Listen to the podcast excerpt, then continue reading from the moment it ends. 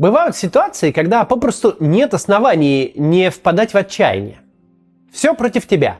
Ты беспомощен перед лицом обстоятельств, на которые не в состоянии повлиять никак. Мало того, что ты оказался во власти внешних сил, нет ни малейшего представления, когда же это все закончится. И закончится ли вообще. Не мудрено потерять надежду и опустить руки. Но сегодняшняя история будет о тех, кто боролся до конца, поддерживал друг друга и победил.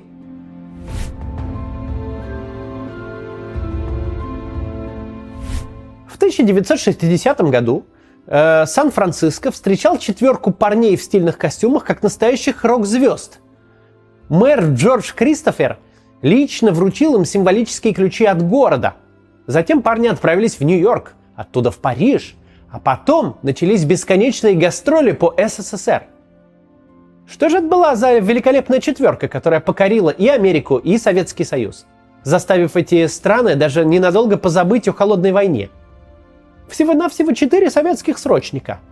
21-летний младший сержант Асхат Зиганшин и 20-летние рядовые Анатолий э, Крючковский, Филипп Поплавский и Иван Федотов. Какие же невероятные подвиги они совершили – всего один. Они выжили в нечеловеческих условиях и при этом остались людьми. Они показали всему миру, что всегда есть выбор, несмотря ни на что, сохранить в себе человечность и человеческое достоинство.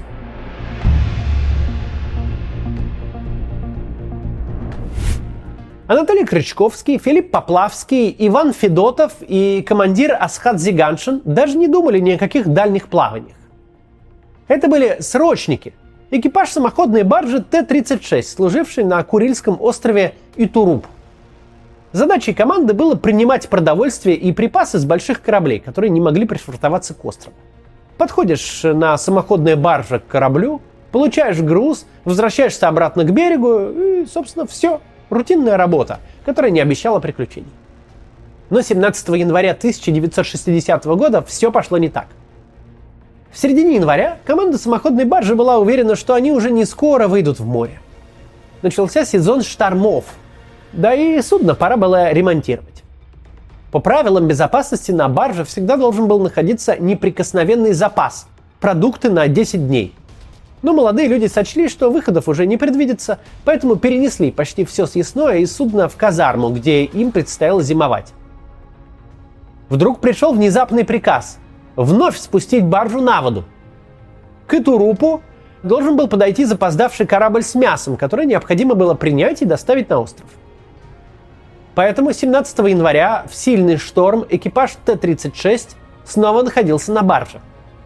За бортом бушевало море, а в это время Зиганшин и Крючковский слушали Поплавского и Федотова, которые по памяти пересказывали им документальный фильм – по злой иронии судьбы, это была кинолента «В мире безмолвия», которую снял прямо под водой великий французский океанолог Жак Ив Кусто. Рассказ о подводном мире внезапно прервал громкий звук. Это под напором волн лопнул стальной трос, которым была пришвартована баржа.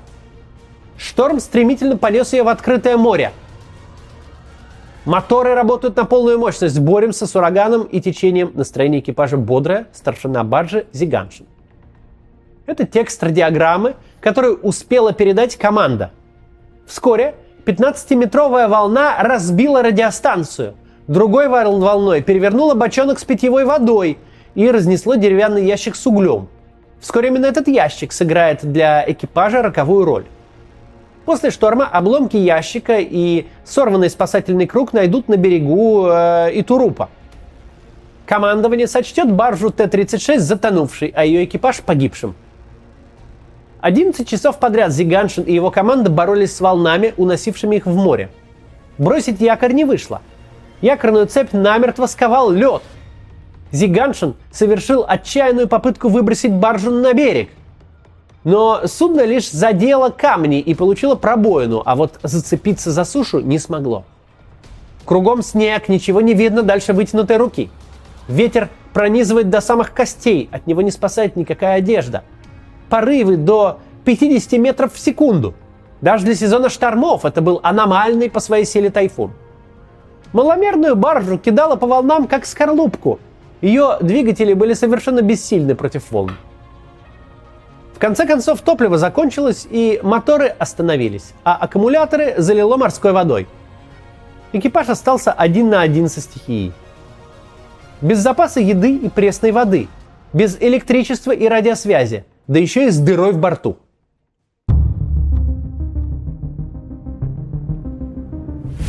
Последним, кто видел экипаж Т-36, была команда с аналогичной баржи Т-97.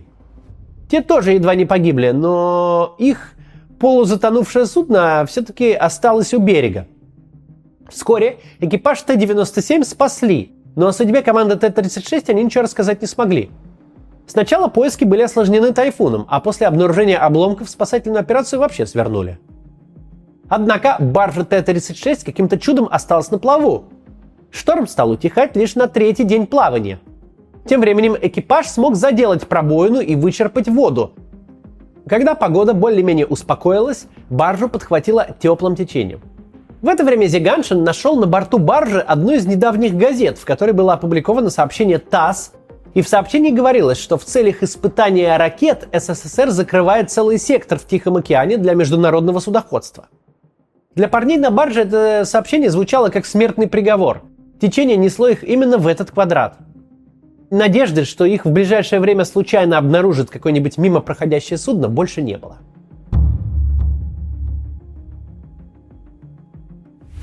Осознав бедственность своего положения, команда баржи провела ревизию всех находящихся на борту припасов. Две банки тушенки и банка с жиром. Одна буханка хлеба. Два ведерка картошки, рассыпавшейся во время бури и пропитавшейся мазутом – с пола по отдельным крупицам удалось собрать чуть-чуть гороха и пшена. Вместо питьевой воды в распоряжении было немного ржавой жижи из системы охлаждения двигателей. Зиганшин посчитал, что даже при самой жесткой экономии еды и воды команде хватит от силы на две недели. В действительности дрейфовать пришлось в три с половиной раза дольше. Поначалу ели один раз в сутки – Каждому доставалась одна кружка супа, сваренного на морской воде из двух картофелин и ложки жира. Первое время в импровизированный суп добавляли крупу, но она быстро закончилась. Пили три раза в день по одной стопке ржавой воды из двигателя.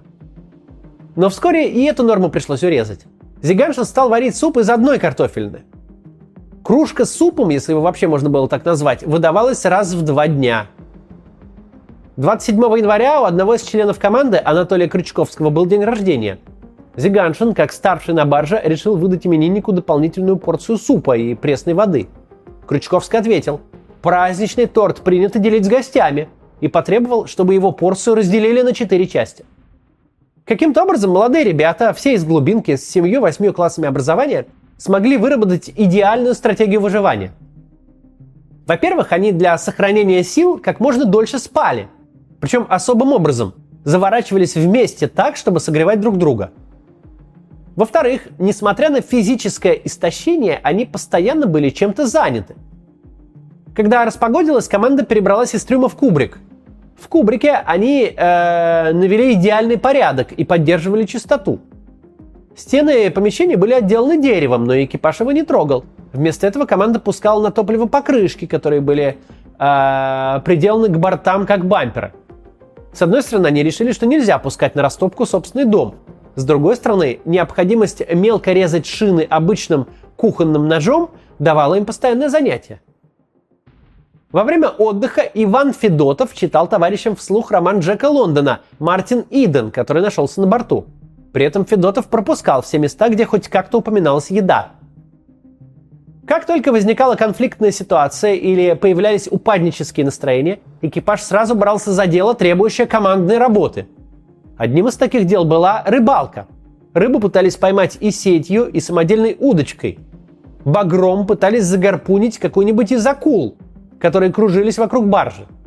В итоге не удалось поймать ничего. Но рыбалка, как и нарезание покрышек тонкой стружкой, чтение вслух, наведение порядка, а еще пение любимых песен квартетом – все это спасало жизнь и рассудок. Экипаж ни разу не поссорился, не поругался из-за еды или воды. Наоборот, все старались помочь друг другу. К 23 февраля, ко дню советской армии, на дрейфующей барже осталась ровно одна порция еды. Сначала команда решила съесть по последней порции и тем самым отметить праздник. Но Зиганшин выступил с неожиданным предложением. Давайте подарим друг другу еще один день жизни. В итоге последние крохи доели 24 февраля. С 25 февраля на баржу Т-36 стали добывать калории так, как когда-то это делали жители блокадного Ленинграда. В пищу пошли ремни, кирзовые сапоги, кожные части э, гармошки и даже ремешок от часов Зиганшина. Из кирзовых сапог на техническом масле жарили чипсы – Кожаные ремни нарезали на лапшу и варили. Сначала эти блюда испытывал на себе Зиганшин. Команда ждала сутки и, убедившись, что командир не отравился, тоже начинала есть. Спустя 40 с лишним суток дрейфа экипаж заметил корабли на горизонте. Однако они были слишком далеко и не видели сигналов с баржи.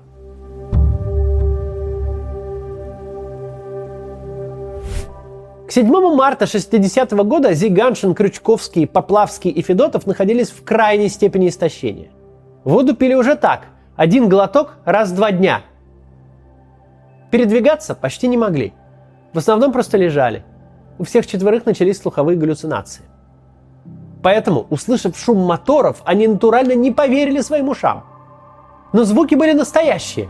Дрейфующую советскую баржу заметил американский авианосец «Кирсардж», Оттуда выслали вертолеты, чтобы забрать людей с баржи, но покидать свое судно команда поначалу отказывалась. Шла холодная война, поэтому советский экипаж хотел лишь попросить у американцев еды и топлива, а еще передать домой радиограмму, чтобы к барже пришел какой-нибудь советский буксир.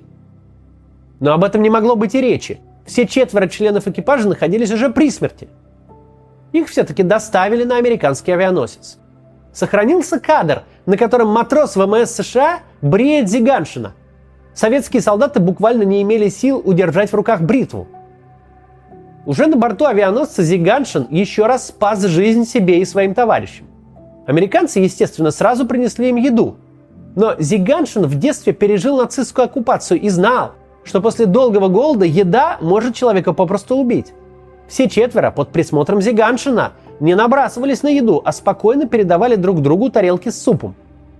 Суп начали есть маленькими глотками – а от хлеба команда и вовсе отказалась, чему очень удивились американские матросы. А когда прибывший корабельный врач Фредерик Беквит объяснил, что те принесенным хлебом едва не убили спасенных, слух о невероятной самодисциплине советских солдат разнесся по всему авианосцу.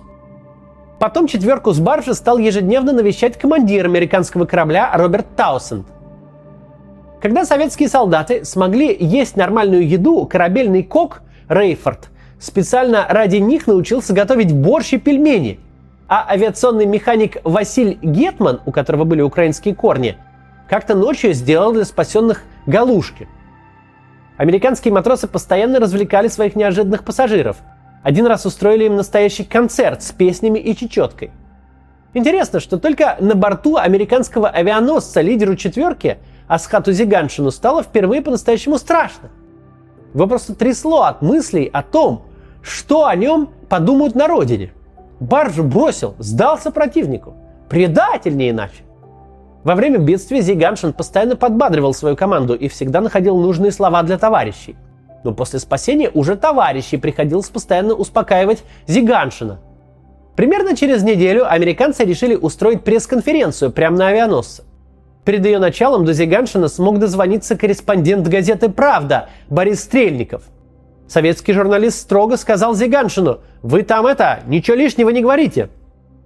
В итоге пресс-конференция закончилась полным провалом. На первый вопрос «Do you speak English?» Филипп Поплавский ответил единственной фразой, которую знал по-английски «Thank you». Все вокруг рассмеялись, а у Зиганшина от волнения пошла кровь носом. Конференция завершилась толком не начавшись. Четырех спасенных увели отдыхать и уже не беспокоили, вплоть до прибытия в порт. Лишь 15 марта, по прибытии в Сан-Франциско, Зиганшина наконец отпустила. Он узнал, что вся советская пресса пишет о нем лично и о его команде как о героях. Ему передали приветственную телеграмму от самого главы СССР Никиты Хрущева. Еще одну телеграмму передали Ивану Федотову. Он позже всех был призван на службу, но единственный из четверых был женат – в Сан-Франциско он узнал, что жена родила ему сына. В марте 60-го года холодная война на несколько дней как будто прекратилась. В советском консульстве четверку с баржи переодели в стиле ливерпульской четверки. Выдали по 100 долларов и отправили по магазинам. Министр обороны СССР Родион Малиновский написал открытое благодарственное письмо командиру и экипажу авианосца «Керсардж», а Никита Хрущев – мэру Сан-Франциско и президенту США Дуайту Эйзенхауэр. Правда, со всем этим официозом произошел конфуз. Экипаж был в море 51 день с 17 января по 7 марта. Но во всех статьях и обращениях фигурировало другое число – 49. Через два года сняли фильм под названием «49 дней», так это число и вот так и запомнилось, вошло в историю. По прибытию домой четверо срочников получили по ордену Красной Звезды. Им выдали идеально подогнанную форму, в которой они до конца службы колесили по воинским частям и рассказывали о пережитом. Пару раз их отправляли на отдых в ведомственные санатории, где лечились генералы и адмиралы. Ну и там отдохнуть нормально не получалось. Все хотели сфотографироваться с ними, донимали расспросами – Вместо окончания срочной службы э, ребята поступили без экзаменов в судоходное училище. Но и там учеба шла плохо из-за регулярных выступлений и гастролей. И Трубская четверка стала героями множества песен, стихов, частушек и даже детских считалок. В 60-м году молодой Владимир Высоцкий посвятил им одну из своих самых первых песен. А московские стиляги отплясывали под буги-вуги, которое тоже было про этих четверых, как на Тихом океане баржа тонет с чуваками – да и сама баржа Т-36 стала звездной, ее макеты стали собирать юные моделисты по всей стране. Зиганшину, Крючковскому, Поплавскому и Федотову пришлось тысячи раз отвечать на одни и те же вопросы. Как вы не разругались на барже? Как не подрались ради последнего кусочка пищи? Как не переубивали друг друга? Часто даже задавали вопрос, как вы друг друга не съели? Провинциальные ребята никогда не читали работ Виктора Франкла и других великих психологов. Но каким-то образом они повели себя безупречно, как по инструкции. Занимая себя работой и помогая друг другу, они не боялись тратить остатки физических сил, потому что таким образом сохраняли силы духовные. А в такой обстановке именно духовные силы дают шансы на выживание. Так же было в нацистских лагерях и в блокадном Ленинграде. Удивительным образом чаще выживали не те, кто фанатично экономил калории, а те, кто поддерживал других – Асхат Зиганшин, Анатолий Крючковский, Филипп Поплавский и Иван Федотов в дальнейшем связали всю свою жизнь с судоходством. Анатолий Крючковский ушел последним из всей четверки. Его не стало на 84-м году жизни в Киеве 12 февраля 2022 года. До завтра. One, two, three o'clock, four o'clock, rock. Five, six, seven o'clock, eight o'clock, rock. Nine, ten, eleven o'clock, twelve o'clock, rock. We're gonna rock, rock, rock tonight. Где-то в тихом океане ходит баржа с чуваками. Чуваки не унывают, под гармошку рок лобают. Зиганшин рок, зиганшин буги, зиганшин родом из-под Калуги. Зиганшин буги, зиганшин рок, зиганшин съел чужой сапог. Зиганшин буги, зиганшин рок, зиганшин съел второй сапог. Пока зиганшин танцевал, гармонь Поплавский доедал. У!